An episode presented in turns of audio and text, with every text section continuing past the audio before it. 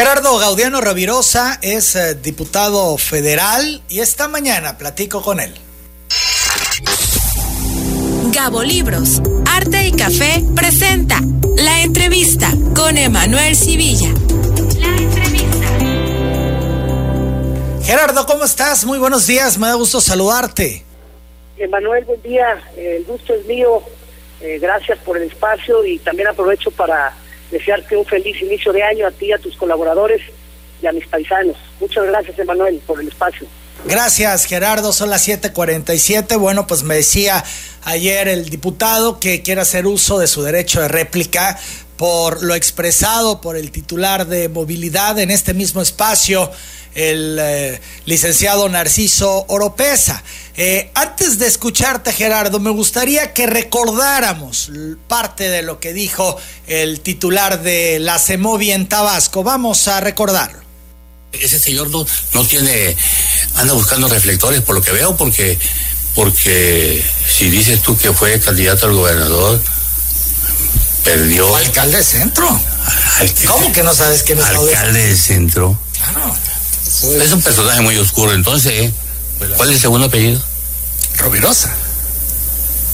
Rovirosa sí es conocido, pero Gaudiano, no, no lo, no, no. de plano? No lo, no, no, la verdad no, no lo veo como un, una persona que haga este su apellido renombre, que sea un apellido que, que traiga prestigio.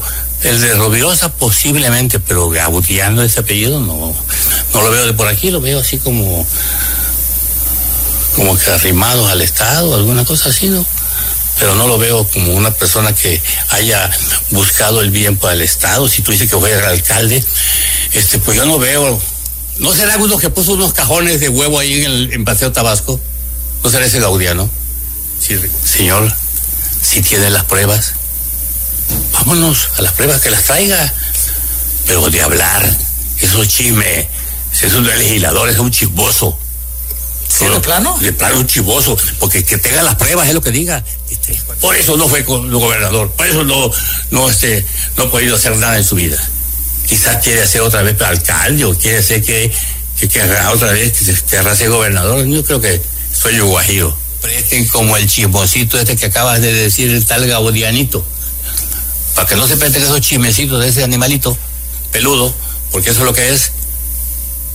¿Procederás? ¿Lo denunciarás? No vale la pena. ¿No? No, lo único que le pido es que se ponga a estudiar. Que se ponga a estudiar, que ponga, que, que agarre otro, tipo de política, otras cosas de más altura, debates más importantes. No se ponga a andar de chiposo, porque eso es un chisme. Eso es un chisme, es un animalito peludo, te dije así. Bueno, esto fue parte de lo que dijo ayer el titular de la CEMOVI, Narciso Oropesa, personaje obscuro, chismoso, animalito peludo que se ponga a estudiar, que si tiene pruebas las presente. Gerardo Gaudiano, ¿qué dices ante todo esto? bueno, Manuel, eh, casi explota en cólera el, secretario. Este, primero, pues quería hacerte algunas precisiones, Emanuel, en torno a, a este tema, en torno a lo que dijo ayer el secretario de Movilidad que estuvo en tu programa de lo poco que le pude entender, Emanuel, porque honestamente se le entendió muy poco, pero bueno, primero quisiera comentarte que eh, este personaje, pues es evidente que está violando los postulados de la cuarta transformación, de no mentir, no robar y no traicionar. Primero porque está traicionando a los ciudadanos. Ayer me enteraba que eh, hoy lo llevas tú de, portada, que hubo un incremento en el transporte de Tabasco. Esto se hizo sin consenso, sin socializar, sin un proyecto ejecutivo, sin nada que sustente esta decisión y es evidente que hay una inconformidad generalizada en la población de Tabasco por este incremento que, que han hecho eh, al, transporte público, repito, sin socializar, venimos de, de una pandemia, eh, la economía está golpeada y sin ningún proyecto ellos deciden aumentar el transporte. Por eso te hablo yo de una traición a los ciudadanos de Tabasco. Por otro lado, pues están evidentemente mintiéndole a los tabasqueños y eh, pues están extorsionando a los transportistas, están extorsionando a los taxistas, por eso hablo yo de que está eh, traicionando los postulados de la cuarta transformación. Y si quieres vamos por partes, Emanuel. Mira, hablaba él en la entrevista de la cromática. Eh, yo te, puedo asegurar, Emanuel, que el cambio de color no es un tema que le interese a los tabasqueños, no es un tema eh, que esté, eh, digamos, en la agenda, no es un tema prioritario para, los, para, para mis paisanos.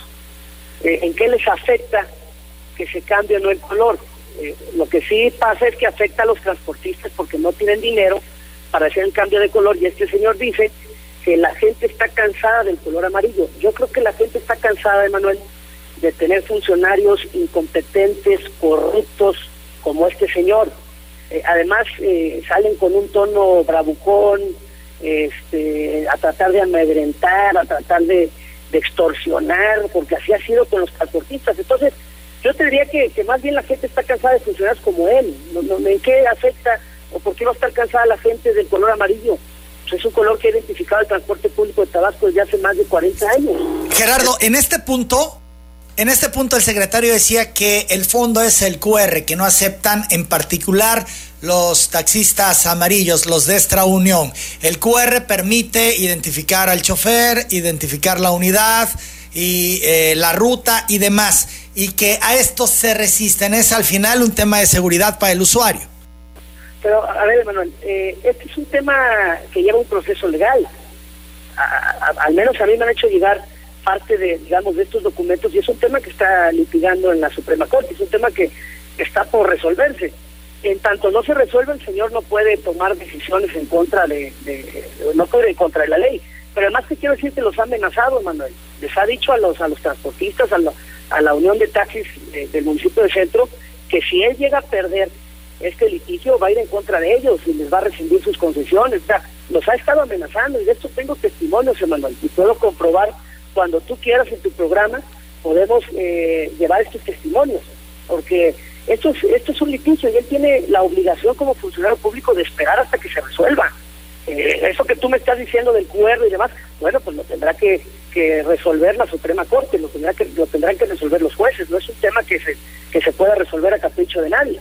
Eso por un tema en cuanto a la cromática, Emanuel. Ahora, de los permisos, tengo en mi poder, Emanuel, porque de ayer a hoy, quiero decirte que se han comunicado pues muchísimos transportistas conmigo y me hicieron llegar permisos que ha otorgado la Secretaría de Movilidad a los taxis irregulares, en donde les están cobrando a la mano entre 3 y 5 mil pesos mensuales. En algunos casos este permiso es de uno a tres meses, es decir, tiene validez de tres meses, pero en ningún momento y en ninguna parte del permiso, Manuel, establece que pasen a la casa a pagar o que ese permiso tiene un monto o tiene un costo. No, al contrario, es un permiso que, que portan los taxistas y los paran, lo muestran y, bueno, con eso basta, porque evidentemente están pagando a la mano, Emanuel, están invadiendo las rutas urbanas y suburbanas y a los taxistas y a los transportistas que les ha costado pues todo un patrimonio, eh, toda una trayectoria de vida, tener eh, algunas placas, tener algunos eh, vehículos, pues de la noche a la mañana invaden las rutas con 50, 70, 100 unidades nuevas que no tienen permisos, que no están regularizados, pero que sí tienen un permiso patito de la Secretaría. Ese permiso que tienen de la Secretaría, pues cuesta entre 3 y 5 mil pesos y lo están pagando a la mano. Y por eso acusaba yo de corrupto al secretario si tú eh, eh, haces memoria de la conferencia de prensa que dije, pues dije que la Secretaría de Movilidad les estaba cobrando, pero ahora sí lo acuso a él de corrupto, porque es cómplice y porque está dejando pasar eh, todas estas atrocidades y todas estas extorsiones en contra de los transportistas de Tabasco, Emanuel. también quiero... Perdón, Gerardo, importante, importante en este punto. para ir punto a punto, como bien decías tú, en el tema de la acusación que tú haces, él decía que presentes las pruebas. Eh, tú dices que estos recibos eh, son prueba, eh, para que me quede claro. Por supuesto, Manuel, pero además déjame decirte algo, los hechos públicos no requieren pruebas. Hay denuncias todos los días de los transportistas, hay bloqueos, hay protestas, es la Secretaría que más bloqueos ha tenido en el último mes. Ayer, si no me equivoco, fueron los de Teapa, pero antier fueron los de Centla, los de Comancalco, los de Macuspana, los de centro. Estos hechos públicos, Emanuel, no, requieren pruebas. la Secretaría está de cabeza, pero además está extorsionando a los transportistas. Pero te voy, a, voy más allá, Emanuel. Si tú me lo permites, me gustaría llevar a transportistas, a taxistas a tu programa, para que ellos mismos den a conocer estos testimonios y narren eh, pues que han sido víctimas de extorsión por parte de la Secretaría de Movilidad. Y hay muchos casos, y hay muchos transportistas que se atreven y que se atreverían a ir a tu programa a narrar estos hechos, Emanuel. Gerardo, más allá de que vengan al programa, ¿no sería mejor que fueran a la Fiscalía del Estado a presentar las denuncias, si están dispuestos a hablar, si están dispuestos a hacer las acusaciones ante la autoridad para que se inicie una carpeta de investigación? Esta denuncia pública, Manuel, tiene que ir acompañada de, una eh, denuncia formal en la Fiscalía, por supuesto que sí. Pero esto se dio ayer apenas en tu programa y yo he recibido llamadas en donde ellos están dispuestos a testificar, donde ellos están dispuestos a dar nombres, en donde además yo tengo en mi poder los permisos, en donde te los quiero hacer llegar para que tú constates que en ningún momento, en ningún lugar eh, serán recibos, ni tampoco eh, viene un monto del recibo. Eso es algo que se está pagando a la mano. Es evidente que son taxis piratas, que son taxis irregulares, que están invadiendo las rutas urbanas y suburbanas y que, eh, bueno, pues está a la vista de todos. Son, son, ¿cómo, cómo, le, ¿Cómo le podemos llamar a estos taxis que no tienen permisos, Emanuel, que no tienen placas, pero que están circulando? Bueno, pues son taxis piratas o son unidades irregulares que están pagando a la mano para poder brindar el servicio y eh, estar circulando en la ciudad de Villahermosa. Esa es una realidad. Entonces, Emanuel, eh, por supuesto que yo les voy a recomendar que esto vaya acompañado de una denuncia formal en la Fiscalía. Pero bueno, ¿Tú irías también por una denuncia? ¿Tú que has dado a conocer todo esto, presentarías una denuncia contra el funcionario?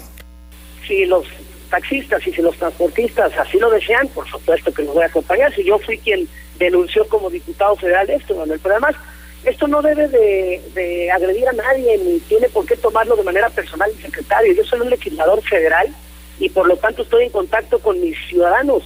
Y si a mí me hacen una denuncia pública y si a mí me hacen llegar permisos de manera irregular, yo tengo todo el derecho de denunciarlo, Emanuel.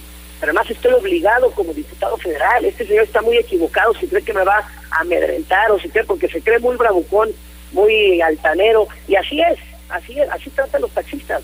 Es, el señor es prepotente, el señor es grosero, es vulgar, es corriente, y así tratan los transportistas. Entonces, en mi caso como diputado federal, Emanuel, voy a ir hasta las últimas consecuencias, los voy a apoyar decirte que... perdón, Gerardo.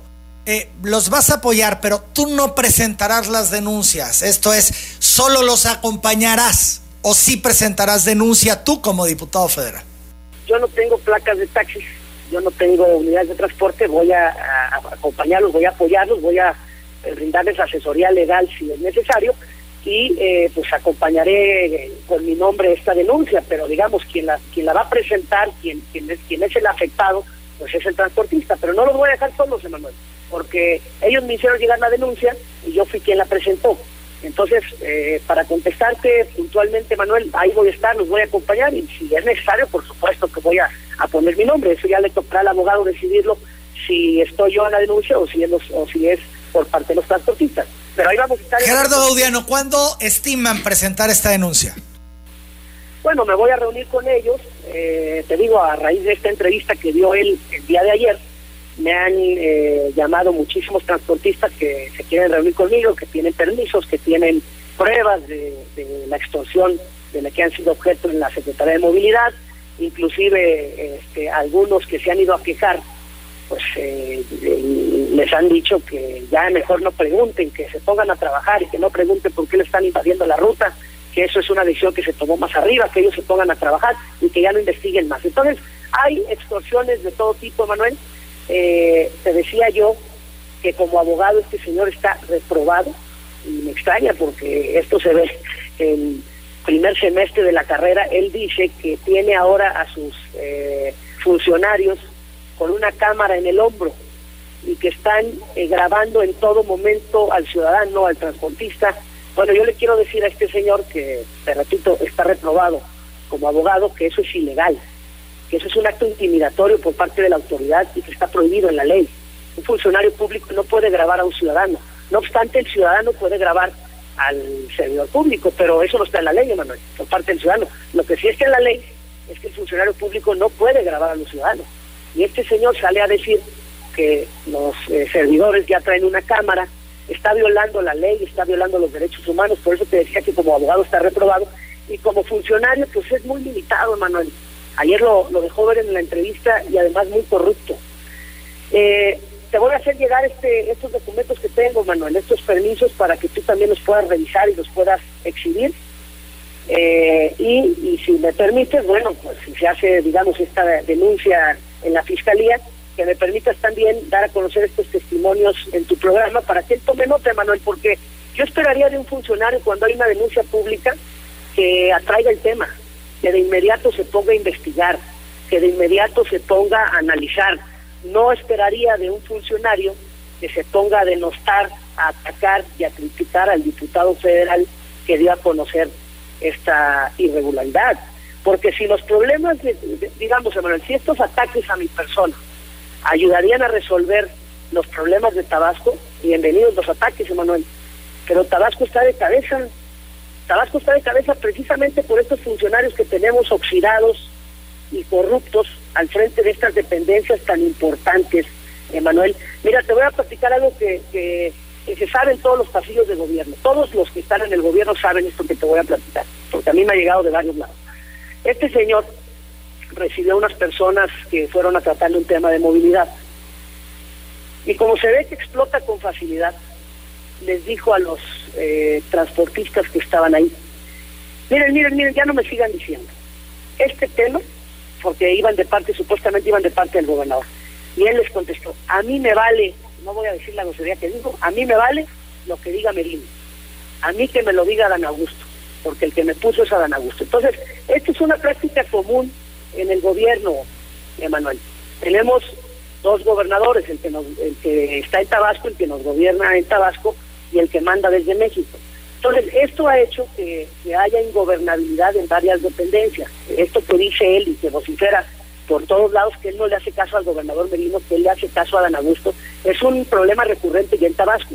Por eso hablo, hablo yo de una crisis, Emanuel, de ingobernabilidad. Entonces, imagínate si este señor se expresa así en público, si este señor eh, anda diciendo esto por todos lados. Bueno, imagínate cómo trata a los transportistas, cómo se expresa de un diputado federal. Por eso yo lamento que denigre el debate político, él hablaba de, elevar el debate político, a eso lo conmino, Emanuel, a elevar el debate político. Si yo hago una denuncia, él tiene la obligación de investigar, no de salir tratando de desviar la atención con una cortina de humo a atacarme, porque en ningún momento vi que, que te diera respuesta a eso que le preguntaste ayer, a estos actos de corrupción que imperan en la Secretaría de Movilidad, Emanuel.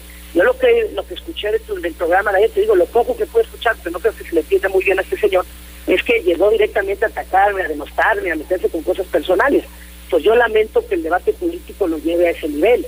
Yo lo conmino a debatir, cuando él quiera llevo las pesas, las pruebas, y podemos debatir en tu programa con mucho gusto, Manuel, y puedo llevar a los transportistas que son el mejor testimonio de lo que está pasando en el sector transporte en Tabasco. Bien, estaremos muy atentos, Gerardo. Agradezco hayas llamado y hecho las precisiones. Y, además, Emanuel, hay que sumar otras cosas. Por ejemplo, el cambio de cochimóviles nos están obligando ya desde hace algún tiempo a que lo hagan con un solo concesionario. Eh, todo lo, lo ven con, con, forma de hacer negocio, Emanuel. Todo es negocio para ellos. Entonces, desde aquí hago la denuncia, te agradezco, Manuel, el espacio como siempre, y eh, te voy a hacer llegar estos eh, permisos falsos para que tú los revises y te agradezco de nueva cuenta el espacio y un saludo a todos mis paisanos, Emanuel. Y estaremos atentos de lo que proceda en próximos días, Gerardo. Gracias. Gracias, Emanuel. Saludos. Las 8 de la mañana con 6 minutos, el diputado federal Gerardo Gaudiano Rovirosa dando respuesta a lo dicho ayer por el titular de Semovi, Narciso Oropesa.